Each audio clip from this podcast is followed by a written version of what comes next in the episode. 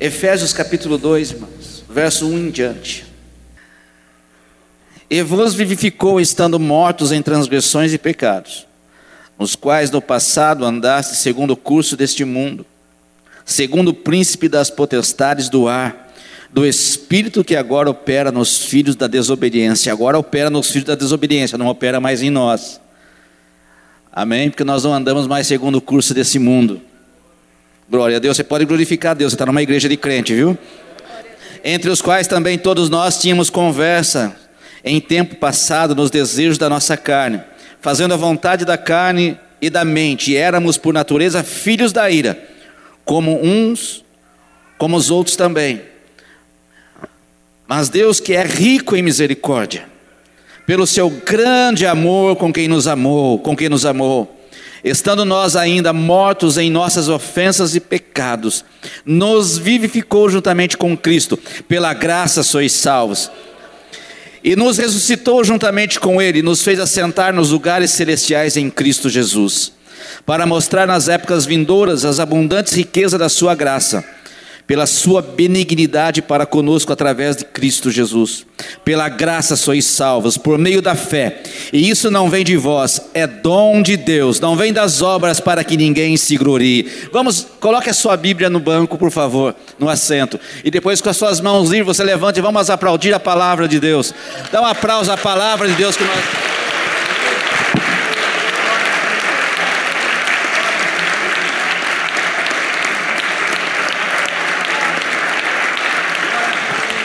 Bendito seja o teu nome, Senhor. Essa é a tua palavra. Nós estamos aplaudindo a tua palavra, Deus. A tua palavra, Senhor, que nos edifica. Glória a Deus, aleluia. Glória a Jesus. Amém. Pode sentar rapidinho, sente-se. Diz aqui que nós antigamente éramos filhos da ira. Graças a Deus nós não somos mais filhos da ira, nem da contenda, nem da maledicência nós somos filhos de Deus. Amém? Nós já fomos lavados e remidos no sangue, em quais em outros tempos nós tínhamos conversa com, em tempos passados, nos desejos da nossa carne. Quando nós estávamos, se quem alguém vive ainda no, nas conversas do passado, ele vive no desejo da carne. Mas Paulo está dizendo aqui na carta aos Efésios que aquele que não está mais ligado a esse mundo, ele não tem mais esse tipo de conversa, aquelas conversas que nós tínhamos, nosso linguajar mundano, nossa linguajar é, que desagradava a Deus, que ofendia as pessoas, o linguajar que, que estraga as outras pessoas. Hoje você não estraga mais ninguém, hoje você conserta. A tua palavra é palavra de vida na sua casa, é palavra de vida no trabalho, é palavra de vida na igreja que nós tenhamos uma palavra de vida para todos os horas, para todas as horas e todos os momentos, irmãos. Amém? Vamos continuar aqui relendo. Mas Deus, que é rico em misericórdia pelo seu grande amor com quem nos amou, estando nós ainda mortos em nossos pecados, nos vivificou juntamente com Cristo e nos ressuscitou juntamente com Ele, nos fez assentar nos lugares celestiais em Cristo. Nós somos ressuscitados com Cristo hoje. E é muito lindo isso, porque quando nós aceitamos Jesus, nós estamos tirando a nossa vida do pecado, das mãos do diabo. Quando você aceitou Jesus, sabe quem é teu dono? Jesus. Nosso, nosso dono é Jesus. Nossa, nossa vida não está mais na mão do pecado, nem na mão de Satanás, está nas mãos de Deus. Porque quando nós aceitamos Jesus, Ele, nós tiramos a nossa vida de lá, e Ele colocou a nossa vida na mão dele e nos ressuscitou com Ele, porque nós temos uma nova vida em Cristo. A Bíblia diz em Romanos 1 que aquele que está em Cristo, em Romanos, aquele que está em Cristo, nova criatura é. As coisas velhas já passaram, eis que tudo se fez novo. Acho que é em Coríntios, né? Está na Bíblia. Está escrito aqui.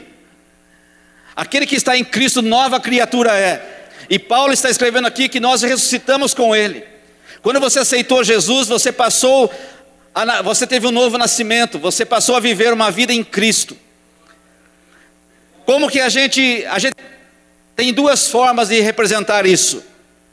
O novo nascimento, através das novas atitudes, porque quando você nasce de novo, você tem uma nova atitude, uma nova vida.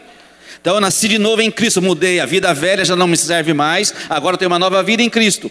Isso no reino espiritual, a gente vai mostrando para o diabo, para os anjos, vai mostrando para todas as pessoas a nossa diferença de quando que éramos antes e que somos agora. E depois nós damos essa prova no reino físico, que é através do batismo. Quem já é batizado nas águas, quando você desceu as águas do batismo, você foi colocado no tanque, no rio ou na piscina, você foi deitado sobre as águas, e quando você deita nas águas, com o seu corpo totalmente submerso dentro da água, você está representando fisicamente uma prova, uma prova espiritual no reino físico. Você está dando uma prova espiritual no reino físico, está morrendo como se estivesse sepultado, e daí por isso que é o batismo por imersão. Por isso que é batismo por imersão. Por que é batismo por imersão? É batismo vem do bapto, mergulho. Você mergulha, você aprofunda na água e você levanta, porque e por isso tem que ser batismo por imersão, totalmente o corpo submerso dentro da água. É como se fosse um sepultamento. Não adianta colocar aguinha na cabeça. Não adianta jogar uma água na cabeça, irmão. Se batismo significa mergulho, ou significa também você ser sepultado e ressuscitar quando você ressurge das águas, você já ouviu, quem já foi em velório aqui? Você já viu algum enterrar e deixar a cabeça para fora do defunto? Ou os pés do defunto para fora? Não, quando você morre, enterra tudo. Então, quando você batiza, você está é jogado nas águas. É como se estivesse sepultado, aí ressuscita, como Cristo ressuscitou. É uma prova física, é uma prova espiritual no reino físico, que você morreu para o mundo e está vivendo uma nova vida em Cristo. E Paulo está querendo ser enfático aqui: olha, nós passamos a ser vivificados hoje. Deus nos assentou em lugares celestiais em Cristo. E pela graça nós somos salvos. Tudo isso que nós fizemos, acampamento que nós fazemos, quando você trabalha no reino, quando você faz algo para o reino, tudo é válido, tudo é lindo, mas não é por causa disso que somos salvos. Somos salvos pela graça. Somos salvos pela graça. Pela graça sois salvos, isso por meio da fé. E quando nós somos salvos pela graça, então significa que nós somos imperfeitos, mas Deus teve compaixão pelo seu grande amor, como diz aqui, olha, mas Deus que é rico em misericórdia pelo seu grande amor com que nos amou. Seu grande amor que nos amou, nos vivificou juntamente com Cristo. Porque nós não somos perfeitos, somos imperfeitos, mas Ele não veio para os perfeitos. Ele veio para os imperfeitos, Ele veio para nós, e através de da vida dele em nós para mudar a nossa vida, para nos remir, para nos dar, para que possamos ser aperfeiçoados em Cristo. Então nós estamos vivendo uma nova vida em Cristo.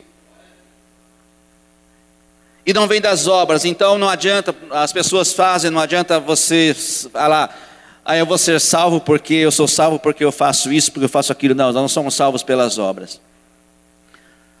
Nós somos salvos pela graça de Deus. E o que é a graça? A graça se manifestou através de Jesus. Amém? Então nós possamos, nós possamos entender que a salvação, ela além de ser individual, ela é realmente algo que precisa ser é, trabalhada dentro de nós, porque não é fazendo coisas boas, apesar de as boas coisas faz parte da boa cultura, da boa educação, faz parte do dever do ser humano ser bom, praticar bondade, fazer coisas boas, principalmente quem conhece Jesus. Principalmente eu, principalmente você que já aceitou Jesus e o amor, que é Deus, veio morar em você, porque o amor não é uma coisa, amor é uma pessoa. Amor é, não é algo, amor é alguém. A graça não é algo, a graça é alguém, é Jesus. Então, se Ele está dentro de nós, nós temos que praticar as obras que Ele praticou. O que Jesus praticou? Quando as pessoas é, quiseram feri-lo, quando colocaram ele na cruz, quando ele foi pendurado no madeiro, quando ele foi crucificado, qual foi a palavra que ele fez? Pai, condena essas pessoas, joga essas pessoas, torre eles na frigideira. Não, a palavra de Jesus foi: Pai, perdoa eles porque eles não sabem o que fazem. Quando fizer alguma coisa para você, meu irmão, é, às vezes é difícil falar: Senhor, perdoa, porque não sabe mais, não sabem o que eles fazem. Às vezes na nossa mente o desejo é fazer, logo, logo eu vou me vingar. Logo, logo vou fazer algo. Você não espera. Qual é o ditado que as pessoas usam? A vingança é um prato que se come frio. Você espera esfriar para depois se vingar. Mas se você quiser ser feliz, irmãos, por um dia, vingue, tá?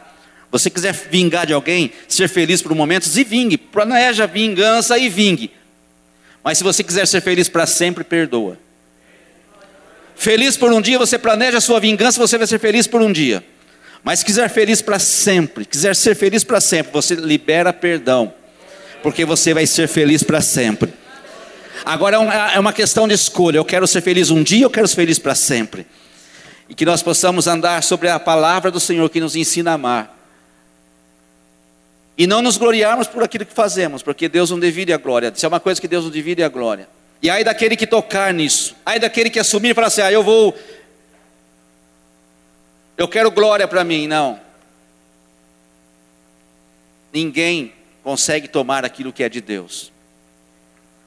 E só depois que você é tomado pelo que é dele, você consegue enxergar a vida do jeito que ele planejou para que nós vivêssemos. Só depois que nós entramos num novo ambiente, só depois que nós entramos num ambiente de glória, que a gente começa a ver a glória de Deus se manifestar.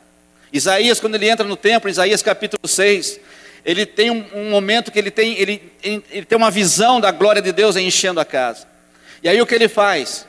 Ele fala: Senhor, ai de mim, ai de mim, que sou um homem de lábios impuros e vivo no meio de um povo de impuros puros lábios.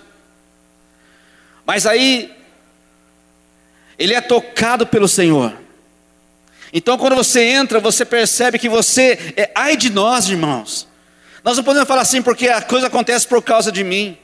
Eu não posso falar ah, as coisas acontecem aqui por causa do pastor, ou por causa da pastora, ou por causa dos irmãos que trabalham. Ai de nós se nós fizermos isso.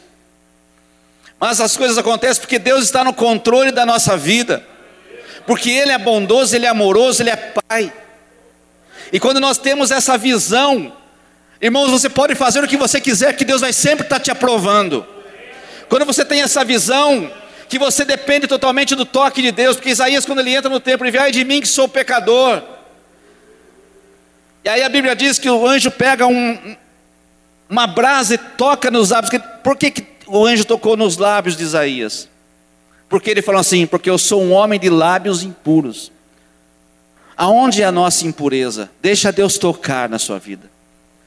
Se os ouvidos de Isaías fossem impuros, Deus ia tocar nos ouvidos dele com aquelas brasas. Deus tocou nos lábios porque ele falou: Meus lábios são impuros. Aonde o Senhor precisa tocar essa noite? Para que Ele possa purificar, para que nós possamos viver o novo de Deus. Deixa ele, deixa ele tocar em você. Fala, Senhor, ah, eu preciso, eu quero, eu quero isso, eu preciso mudar. Irmãos, nós precisamos mudar realmente, mas, mas para nós mudarmos, nós precisamos ver o que a Bíblia quer que nós mudamos. Não é mudar aquilo que eu acho que deve ser mudado. Porque aquilo que eu acho que deve ser mudado é fácil, é, é cômodo para mim. Mas o que a Bíblia diz que eu não quero negar, que eu não quero tirar de mim, tem coisas que a Bíblia diz que nós temos que tirar, mas nós não queremos tirar, porque vai doer. E às vezes nós escutamos algumas palavras e falamos assim: nossa, o pastor é radical, a pastora é radical, o irmão é muito radical. Não, radical é Jesus, porque Jesus é que disse assim: se o seu olho direito te escandaliza, você arranca teu olho fora, porque é melhor você entrar no céu cego de um olho e Jesus é tão lindo que Ele não vai deixar você entrar no céu cego, irmão, porque lá no céu não vai ter cegueira. Está entendendo?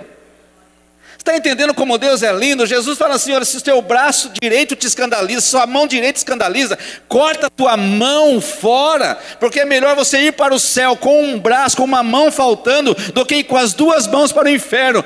Mas olha o interessante: ninguém vai entrar no céu ou melhor, para entrar no céu, às vezes é preciso você entrar sem um braço, mas no céu você não vai ficar sem ele. Então nós possamos entender a palavra de Deus. O que é que eu preciso tirar? Senhor, toca aqui, queima.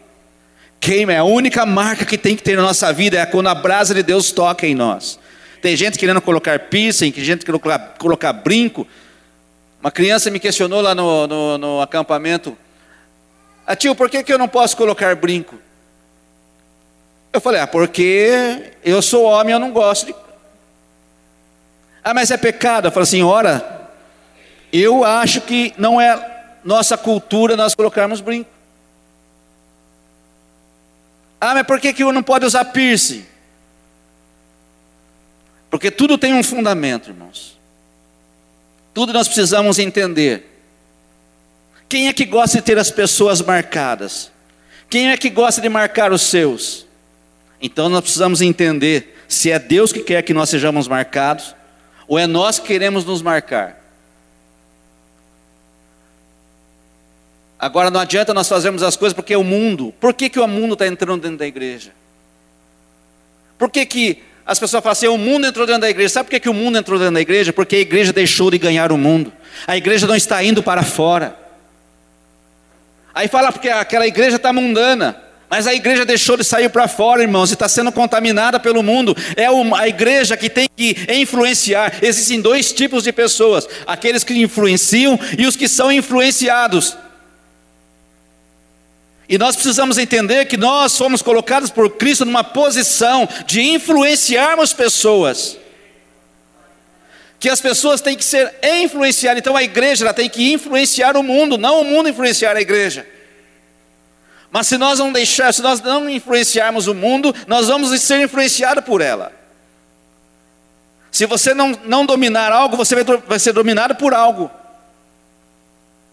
Então, que nós possamos ter consciência de que nós somos vivificados em Cristo. Nós somos, nós somos, nós já morremos para o mundo, não vivemos mais na prática do pecado. Porque Jesus já nos remiu, já nos comprou com o sangue, nós já fomos libertos com o sangue e nós somos salvos pela graça. Que Deus abençoe você.